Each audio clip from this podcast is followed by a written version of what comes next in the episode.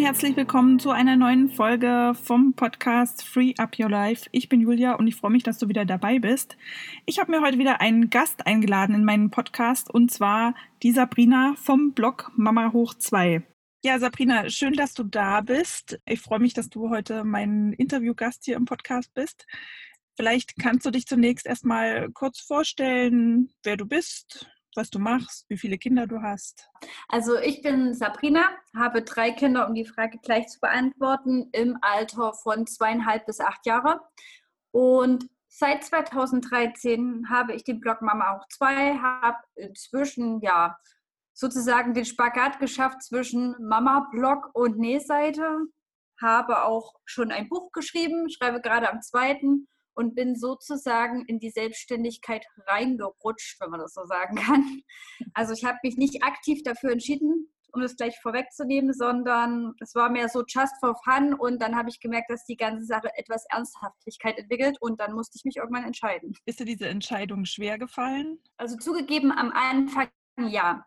Ich war ein Mensch, der ganz, ganz große Zweifel und Ängste hegt oder gehegt hat. Heute ist es nicht mehr so schlimm, aber damals war das schon eher so, dass ich gedacht habe, oh mein Gott, wenn das schief geht und dann sitze ich da und dann habe ich gar nichts mehr. Also man muss dazu sagen, ich bin quasi aus dem öffentlichen Dienst, ich glaube, du bist auch aus dem öffentlichen Dienst damals gekommen, ne? Mhm. Ähm, gewechselt in die Selbstständigkeit und man verbindet ja den öffentlichen Dienst, das ist vielleicht auch so ein, ja, sag ich mal, Glaubenssatz mit Sicherheit, Absicherung im Alter, gutem Gehalt und all das war in meinem Kopf und war für mich schon lange ein Hindernis. Deswegen hat es, glaube ich, auch länger gedauert, überhaupt diese Selbstständigkeit so anzunehmen, als vielleicht zu sagen, yay, äh, aus der freien Wirtschaft voll reinspringen, weil es eh nichts zu verlieren. Ich bin vier, fünf Jahre so mitgelaufen. Aber was wäre denn ähm, aus heutiger Sicht äh, vielleicht das Schlimmste gewesen, was dir hätte passieren können, wenn es nicht geklappt hätte?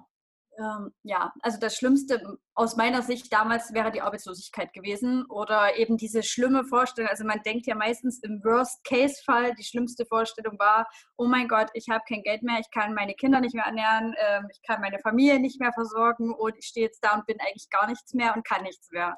Was ähm, ja eigentlich wirklich, also meiner Meinung nach aus heutiger Sicht mehr eine Angst ist als Realität, weil selbst wenn das passiert wäre, hätte ich ja mir eine Alternative suchen können. Also ich finde es auch mal, dass ähm, natürlich hat man da ganz viele Ängste und denkt, was nicht alles passiert, aber gerade in Deutschland haben wir ja eigentlich wirklich das Glück, so ein Sicherungssystem eben zu haben, in das natürlich keiner gerne reinfallen möchte und das natürlich auch nicht erstrebenswert ist, aber es ja trotzdem einen erstmal auffängt und man dadurch einfach die Möglichkeit hat zu sagen, man probiert es aus und wenn es eben nicht klappt, dann sucht man sich halt wieder einen anderen Job oder so. Mhm. Vielleicht wäre es auch dieser Gedanke oder war es vielleicht auch dieser Gedanke, okay, ich schmeiße etwas weg und könnte mich vielleicht dann darüber ärgern, dass ich diesen Schritt gegangen bin. Mhm. Und ärgerst du dich äh, oder sagst du im Nachhinein, es war genau die richtige Entscheidung? Also ich bin mittlerweile auch so, dass ich sage, ich kann es mir auch gar nicht mehr vorstellen, dass es anders sein könnte. Also mein, meine alte Tätigkeit, also ich saß im Büro und ich kann mir das aus heutiger Sicht absolut gar nicht mehr für mich vorstellen. Und ich bin froh, dass ich jetzt sozusagen neue Wege eingeschlagen habe und dadurch sich auch ganz viele neue Türen für mich aufgemacht haben, die sich vielleicht früher gar nicht ergeben hätten. Man kann es schon so sagen, oder? Könntest du das bestätigen, dieses Sprichwort, wenn eine Tür zugeht, dann geht eine neue auf jeden Fall auch wieder auf? Ja, also das ist die Erfahrung, die ich jetzt immer gemacht habe, dass es wirklich so ist, dass immer wieder neue Türen aufgehen und auch also so Knoten im Kopf, wo man sich sagt, hey, äh, irgendwie stehe ich da jetzt vor einem Problem und weiß nicht mehr weiter. Ähm, ich bin mittlerweile so, dass ich sage, ich lasse das erstmal rankommen, es wird sich irgendwas ergeben und meistens war es dann auch so. Du hast ja am Anfang gesagt, dass du drei Kinder hast und die sind ja auch noch relativ klein. Wie organisierst du denn so deinen Arbeitsalltag und was vielleicht auch viele interessiert, wie viel arbeitest du so im Durchschnitt und was sagst du, wie sich das generell die Selbstständigkeit ähm, und das Mama-Sein vereinbaren lässt? Also ehrlich gesagt, ich glaube, ich arbeite total mehr als früher. Also ich hatte früher dann zum Schluss eine Halbtagsstelle. Ich bin da definitiv drüber.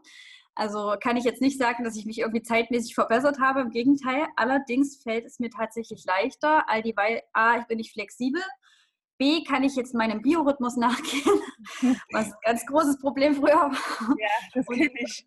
Ja, C, also ich habe jetzt die Flexibilität, dass ich sagen kann, okay, ich arbeite morgens. Ich bin zum Beispiel ein, ein Mensch, der gerne morgens arbeitet, der aber auch gerne abends arbeitet, aber der mittags so eine absolute Flaute hat. Und das ist die Zeit, wo ich dann sage, hey, da bin ich lieber jetzt Mama und kümmere mich um die Kinder. Und ja, strukturmäßig, ähm, natürlich muss ich da sagen, das ist vielleicht an der Selbstständigkeit ein Nachteil, man muss sich definitiv selbst strukturieren. Da kommt kein Chef, der dir was vorgibt, da kommt keiner, der dir sagt, von bis ist Arbeitszeit und dann ist frei.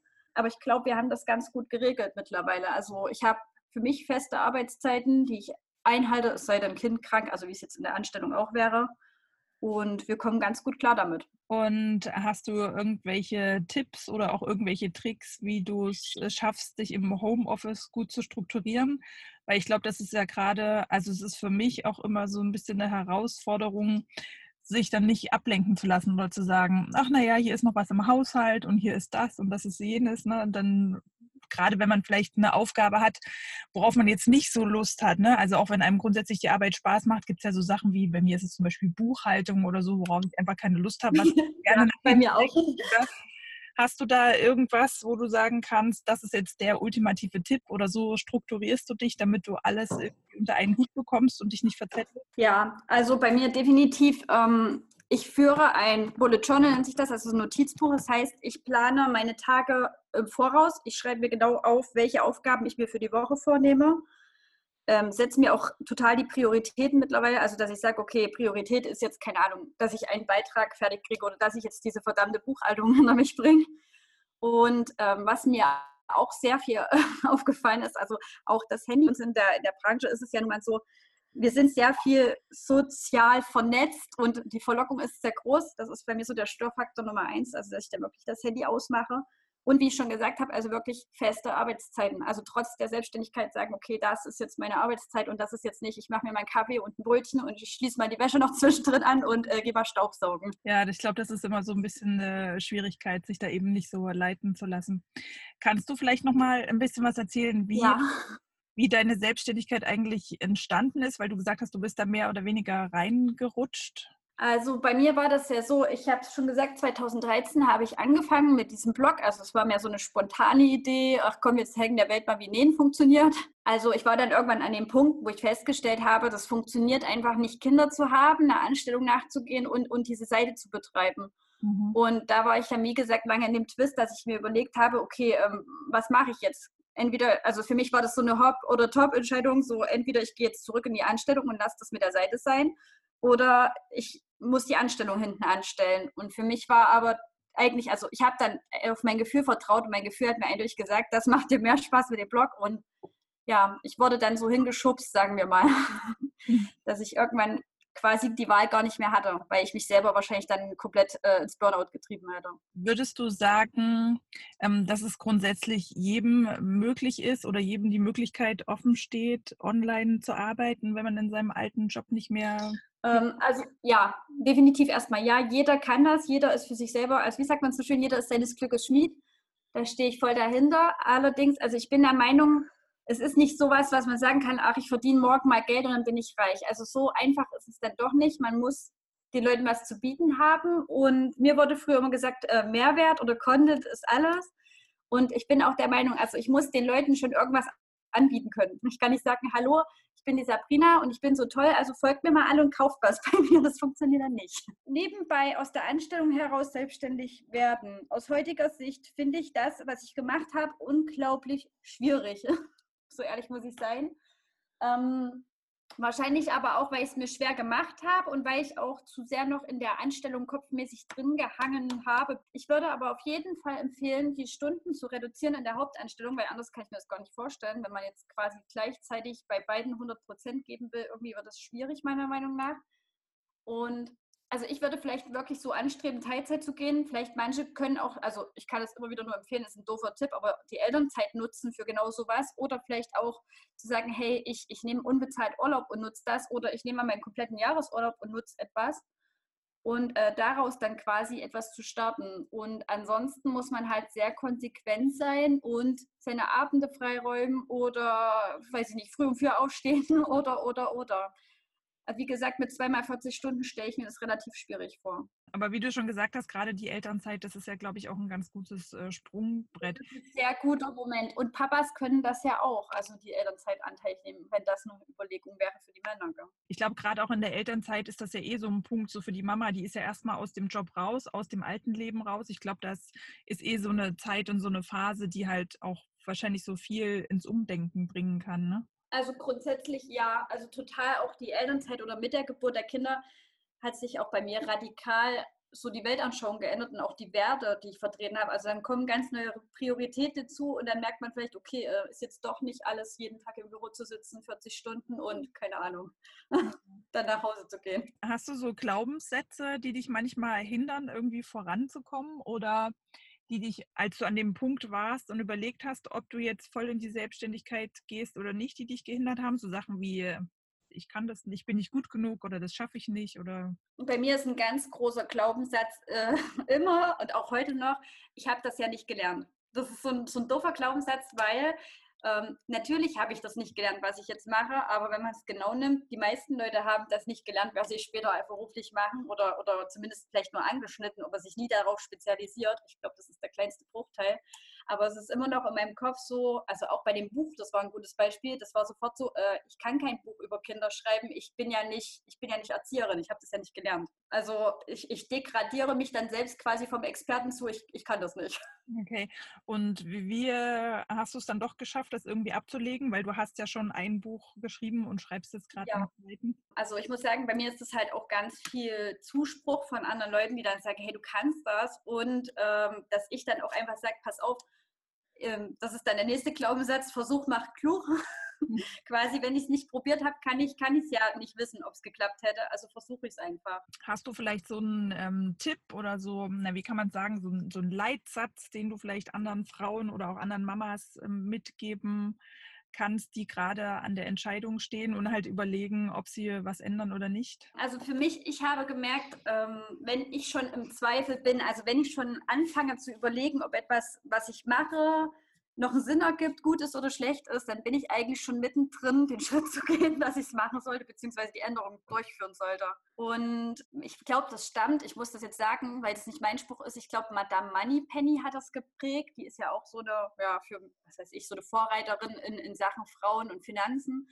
Und äh, ich glaube, die hat mal gesagt, wenn, äh, wenn es kein äh, Ja, Ja ist, ist es ein Nein. Und das habe ich mir ganz doll angenommen. Also auch wenn ich jetzt äh, Projekte angehe, neue, also wenn ich nicht definitiv 100 Prozent dahinter stehe und sage, ja, ich will das unbedingt, dann lasse ich es. Und das ist ein ganz guter Satz, so, den man sich, glaube ich, ja. kann, wo man sich dran halten kann, ja. Und ansonsten, ja, Versuch macht klug, wie ich es gerade schon gesagt habe. Ja, wie wir es halt am Anfang äh, schon hatten, ne? man, ich glaube, man sollte sich immer so die Frage stellen, was ist das Schlimmste, was tatsächlich eintreffen kann? Und oftmals ist das, glaube ich, gar nicht so schlimm, wie wir es uns vielleicht zuerst in unserem Kopf ausmalen. Ja, denke ich auch. Also es ist auch tatsächlich, ich weiß nicht, diese ganzen Ängste von früher, sind irgendwie auch jetzt wie weggeblasen. Ich habe keine Angst, dass ich jetzt arbeitslos werden könnte. Ich habe auch keine Angst, dass mir jetzt die Ideen ausgehen. Ich habe keine Angst, dass, keine Ahnung, das Internet gelöscht wird. Ich habe keine Angst, dass die Leute äh, verschwinden und weglaufen. Und selbst wenn, dann ergibt sich was Neues. Hast du eine Idee, wo, woher solche Ängste kommen, was einen da so prägt? Weil ich glaube, das geht ja ganz, ganz vielen so.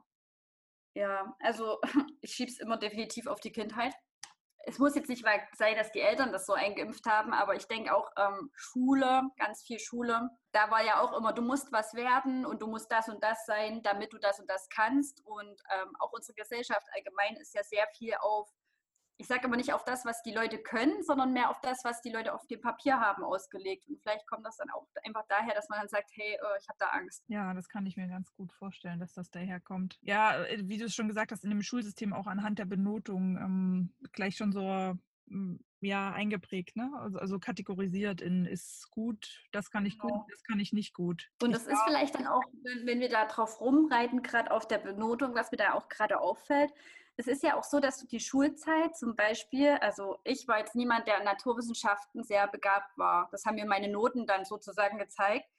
Ich gehe jetzt zu 99 Prozent davon aus, dass ich alles, was naturwissenschaftlich angehaucht ist, absolut verkacken würde, auf gut Deutsch gesagt. Aber im Prinzip weiß ich es ja gar nicht. Also das ist ja nur, was mir quasi vermittelt wurde anhand von irgendwelchen Zeugnissen. Ich war immer ganz schlecht in Deutsch und ähm, zu meiner Abiturprüfung hat die Lehrerin vorher gesagt, da gab es ja irgendwie drei verschiedene Themen zur Auswahl, die man wählen konnte. Entweder eine Interpretation, eine Erörterung oder ich weiß nicht, noch irgendwas. Und sie hatte immer zu mir gesagt, ich kann nur die eine Sache nehmen, weil alles andere kann ich sowieso nicht. Und ähm, ich habe die eine Sache genommen, habe dann da irgendwie meine drei in der Prüfung gemacht und am Ende verdiene ich jetzt mit Schreiben mein Geld. Also ja. Ja, so nach dem Motto. Ja, ich glaube, da kommt ganz, ganz viel her von klein auf, ja. Was ich persönlich gerade auch äh, überwinden musste, Glaubenssatz mit, äh, man ist irgendwann zu alt, man ist nie zu alt. Das ist noch ein guter Tipp, man ist nie zu alt. Das, merke ich äh, jetzt immer wieder. Also früher habe ich immer gesagt, Gott, mit über 30, da brauchst du überhaupt nicht mehr irgendwie was Neues angehen, aber tatsächlich habe ich äh, das Gefühl, jetzt gerade erst hat man so die Chance, neue Sachen überhaupt anzugehen oder sich komplett dann nochmal zu überlegen, wo die Reise hingehen soll. Und ich glaube, ja. ganz viele kommen so, sage ich mal, Anfang, Mitte 30 auf den Trichter, dass sie vielleicht nochmal irgendwas am Leben ändern. Ja, ich glaube, das ist dann die, eben diese Umbruchphase, ne? weil dann die Kinder ja. kommen und man dann doch ziemlich viel in Frage stellt, wonach man vorher vielleicht gestrebt hat und eben, oder eben auch merkt, dass das, was man vorher gemacht hat, halt auch einfach absolut nicht familienkompatibel ist. Ja. Und, und, was ich mit Entsetzen auch immer da in dem Zusammenhang feststelle, ich habe ultimativ viele Leser. Also ich mache ja auch viele Umfragen in meinen Instagram-Stories und da hatte ich auch mal eine Umfrage zu beruflich, also bist du glücklich in deinem Beruf? Und das waren so viele, die dann wirklich Nein angeklickt haben. Also es ist Wahnsinn, wie viele Leute sich, jetzt mal doof gesagt, auf Arbeit schleppen jeden Tag, ohne davon erfüllt zu werden, ohne ohne dass, dass es die zufrieden stimmt. Ich meine, es ist wieder jetzt die philosophische Frage, muss Arbeit jemanden glücklich machen? Ist, da kann man, glaube ich, drüber streiten. Aber für mich ist es wichtig irgendwie, dass ich zumindest einen Sinn darin sehe, was ich jeden Tag mache. Naja, also ich finde unter Anbetracht der, der vielen Zeit auch, die man mit seiner Arbeit verbringt pro Woche, ist es schon ja. eigentlich erstrebenswert, etwas zu tun, was einen wenigstens, ich sage es jetzt mal so, ein bisschen erfüllt ne? und man nicht irgendwie jeden Morgen das Grauen hat, überhaupt aufzustehen. Aber das ist, glaube ich, auch wieder der Punkt, wo man auch wieder an das Thema Schule anknüpfen kann. Also mir ging es zumindest so, als ich mit der Schule fertig war, war ich irgendwie so überfordert und vollkommen planlos, dass ich überhaupt nicht wusste, was ich machen wollte oder hätte machen sollen und ich auch überhaupt nicht wusste, was mir irgendwie Spaß gemacht hätte. Und äh, wie viele machen genau das, was die Eltern sich eigentlich wünschen, um den Eltern sozusagen einen Dienst zu erweisen oder den Eltern zu gefallen? Also die meisten, die ich kenne, die haben ihr berufliches, ja, ihren Werdegang erstmal darauf ausgerichtet, was Papa oder Mama gut finden. Ja, vielen Dank, Sabrina, dass du dabei warst und für deine zahlreichen Antworten auf meine vielen Fragen. Wenn dir dieser Podcast gefallen hat, dann freue ich mich über eine Bewertung oder auch, dass du den Podcast abonnierst und einfach beim nächsten Mal wieder dabei bist. Bis bald!